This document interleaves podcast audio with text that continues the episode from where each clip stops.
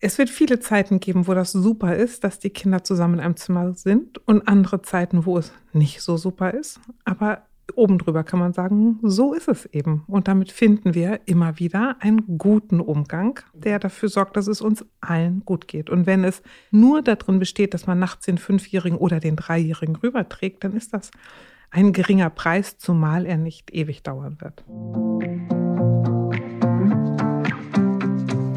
Hallo und herzlich willkommen zu einer neuen Folge von Elterngespräch Eure Fragen, dem Podcast-Talk von Eltern für Eltern.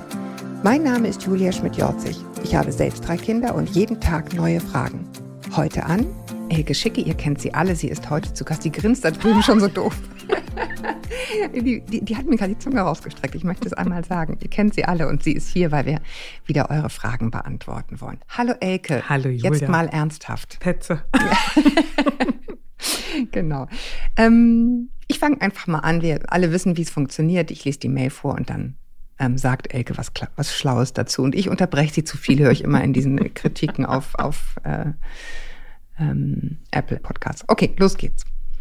Ihr Lieben, zuerst einmal möchte ich sagen, dass ihr echt eine super Arbeit leistet. Ich höre den Podcast so gerne und konnte mir schon oft Tipps holen. Jetzt hoffe ich, dass ihr auch zu meinem Problem ein paar Tipps geben könnt.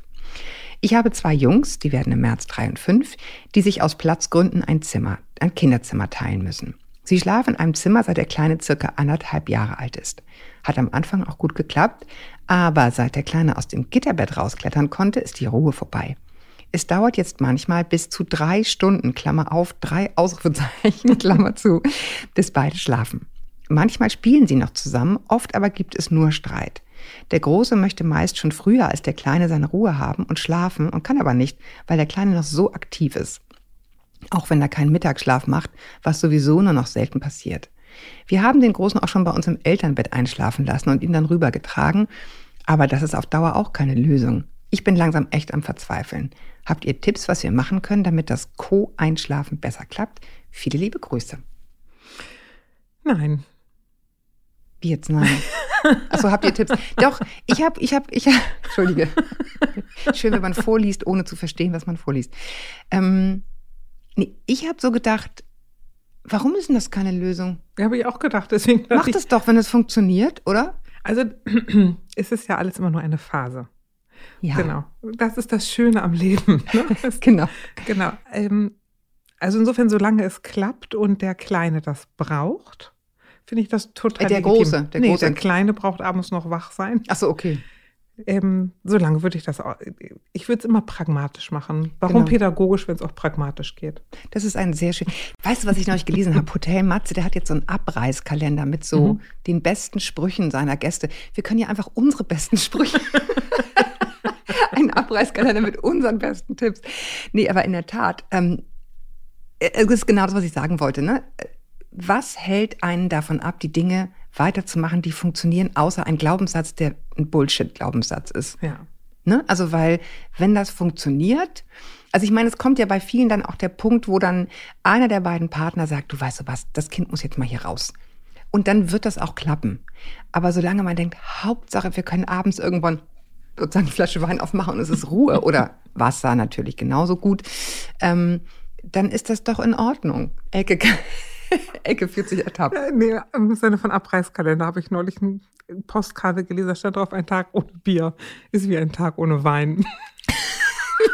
Okay, aber da kriegen uns wirklich böse, böse Briefe.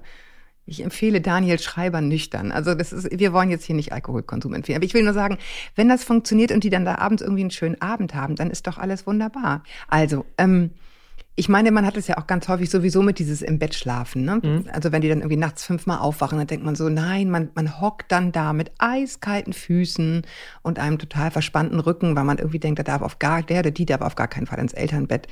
Und ich denke irgendwie immer, aber warum denn? Wie gesagt, es gibt natürlich so diese, diese Momente, wo es dann in der Partnerschaft wirklich eng wird. Aber ich, Also, aber jetzt mal für den Fall, ne? Wenn, weil die Mutter schreibt, das ist auf Dauer auch keine Lösung und dann dürfen wir sie beruhigen. Es wird auch keine Dauerlösung sein. Wird es einfach nicht. Der Dreijährige wird irgendwann auch wieder früher ins Bett gehen wollen. Frage ist, ob man es auch umgekehrt macht. Man lässt den Fünfjährigen einfach in Ruhe in sein. Ist ja wurscht, wie man es macht. Aber das ist immer das Problem, finde ich, wenn man Eltern ist, man steckt mitten im Quark und denkt, der Quark ist endlos. Mhm. Und jetzt sitzen wir hier gemütlich im Podcaststudio und gucken aus einer angenehmen Flughöhe und sagen, mhm. ach, das sind drei, vier, fünf Monate. Das ist nichts. Vielleicht wahrscheinlich sogar auch kürzer. Weil die Frage ist zum einen, warum ist der Dreijährige abends noch so lange wach? Und ist er auch so lange wach, weil es zu viel zu tun gibt? Und wenn der Große schläft und woanders ist, und er in seinem Zimmer zu Bett gebracht wird, und, und dann kann er wahrscheinlich gemütlich vor, vor sich hinspielen und schläft dann auch ein. Mhm. Also dieses Hochschocken, wir hatten das übrigens ganz genau so, die waren in einem Zimmer, das war natürlich irgendwie auf eine gewisse Weise heimlich, aber irgendwann merkt man, es funktioniert nicht mehr und auch das ist ja eine Phase. Ne? Mhm. Es gab eine Phase, da hat es funktioniert und jetzt funktioniert es nicht mehr und dann macht man das, was funktioniert letztendlich. Ja. Ne? Und weil ich, also mhm. anschließend an unser Privatgespräch, das wir vorhin hatten, mhm.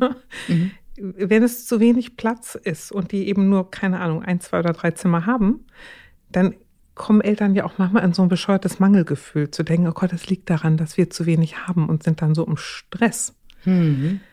Es wird viele Zeiten geben, wo das super ist, dass die Kinder zusammen in einem Zimmer sind und andere Zeiten, wo es nicht so super ist. Aber oben drüber kann man sagen, so ist es eben. Und damit finden wir immer wieder einen guten Umgang der mhm. dafür sorgt, dass es uns allen gut geht. Und wenn es nur darin besteht, dass man nachts den Fünfjährigen oder den Dreijährigen rüberträgt, dann ist das ein geringer Preis, zumal er nicht ewig dauern wird. Das ist echt, also da können wir jetzt fast ein größeres Fass aufmachen, auch zu unserem Gespräch, was wir vor dieser Podcast-Aufnahme geführt haben, weil das nämlich häufig dann so ein äh, sich so verselbstständigt. Ne? Man denkt dann, das geht nicht mehr in dieser kleinen Wohnung und dann muss eine größere her, dann haben wir weniger Stress. Also wir alle, die wir in dieser Zeit wissen, leben, dass der Stress damit losgeht, diese größere Wohnung überhaupt zu finden.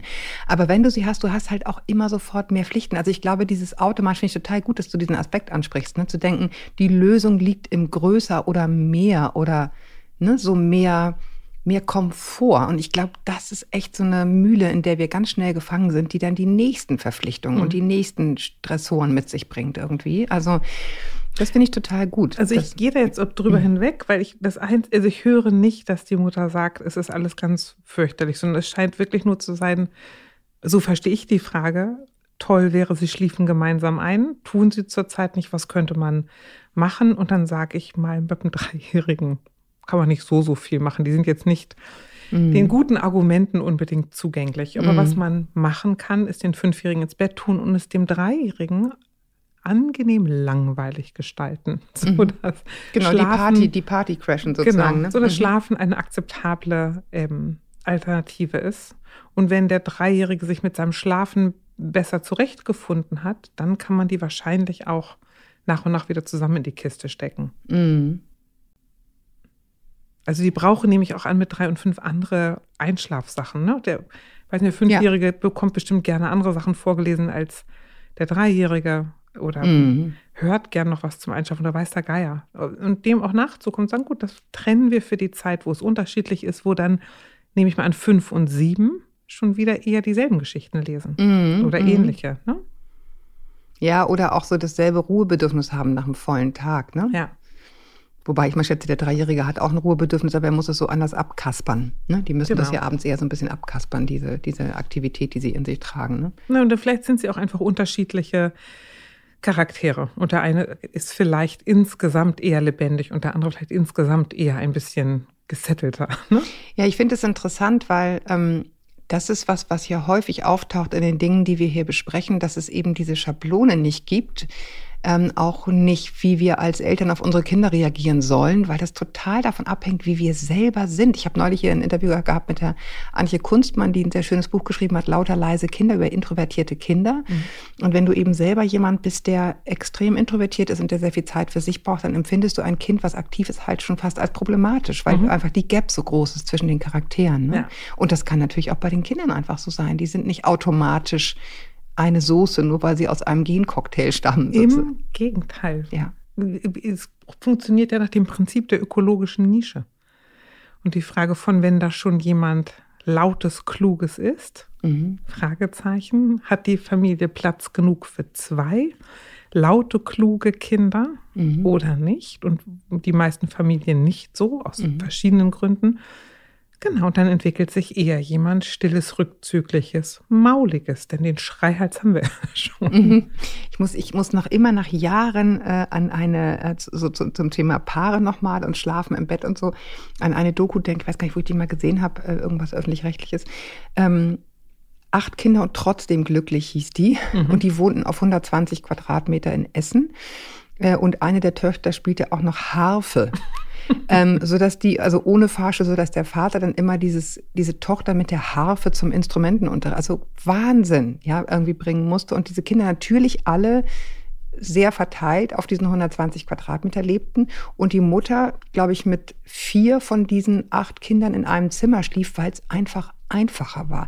Da war jetzt auch nicht mehr groß Einschlafritual und wir lesen irgendwie vor, sondern am Abend wurde was geguckt und da wurde Licht ausgemacht. So total nette, also reflektierte, äh, gute Leute, aber die haben dann auch nicht mehr so ein Fuzzerfit gemacht. Ne? So, da mhm. musste dann einfach die praktikable Lösung her. Und dann fragte die Autorin irgendwann, ähm, ja, aber wenn Sie da jetzt mit den vier Kindern schlafen, wo schläft denn dann Ihr Mann? Und dann, der schlief, also der war inzwischen sozusagen, hatte aufgegeben, schlief im Wohnzimmer auf dem Schlafsofa.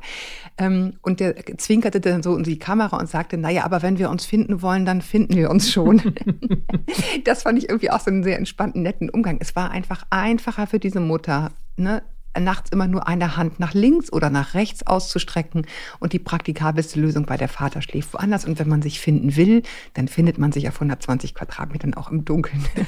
Das fand ich irgendwie eine ganz, das, also so viel zu dieser Mutter, ne, weil man irgendwie denkt, es geht nicht, dass sie in einem Bett sind. Ja, das ist alles, ja. was uns dazu einfällt, oder? Ich will nochmal unterstreichen, mhm ab und zu mal den Kopf aus, der, aus dem persönlichen Quark rauszuziehen und sich sicher zu sein, das ist geschworen in sechs Monaten anders. Ich hm. schwöre Allah. Ich schwöre, ja, wobei ich sagen muss, unsere Kinder haben echt so ewig bei uns geschlafen. Also das muss ich schon gestehen, das hat jetzt nicht nur sechs Monate gedauert, ging, wenn man diese ja Grenze nicht zieht. Ne? Aber es geht ja bei ihr gar nicht darum, dass die Kinder bei ihr schlafen. Es geht ja eher darum, ums Einschlafen. ums Rübertragen. Das ist ja das Problem, was sie benennt, zu sagen, so mhm. geht es. Aber dann müssen wir ihn rübertragen und die Annahme, das könne keine Lösung sein. Mhm. Wenn es funktioniert, ist es eine Lösung. Ja, das darf man sich immer fragen. Ne? Warum glaube ich denn? Was für ein Glaubenssatz verbietet mir denn zu sagen, geht nicht ne? mhm. ne? oder, oder darf ich nicht? Oder andersrum zu sagen, was kann ein dreijähriges Kind realistisch leisten, beziehungsweise was kann man ihm realistisch beibringen. Und dann ist ja die Herausforderung, sagen, ich versuche einem Drei- und einem Fünfjährigen ein hohes Maß an Selbstregulation abzufordern zu einem Zeitpunkt, wo sie beide müde Todmüde und durch sind. sind. Die Erfolgswahrscheinlichkeit, also geht gegen null. Ja, geht ja auch bei Erwachsenen um die Uhrzeit gegen null, muss man sagen. Ich danke, ähm, ich darf jetzt den Namen nicht sagen. Mhm sozusagen für die Mail. Ähm, freue mich total, wenn ihr uns weiter schreibt an podcast.eltern.de und bis wir uns wieder hören. Halte den Kopf über Wasser. Ahoi aus Hamburg.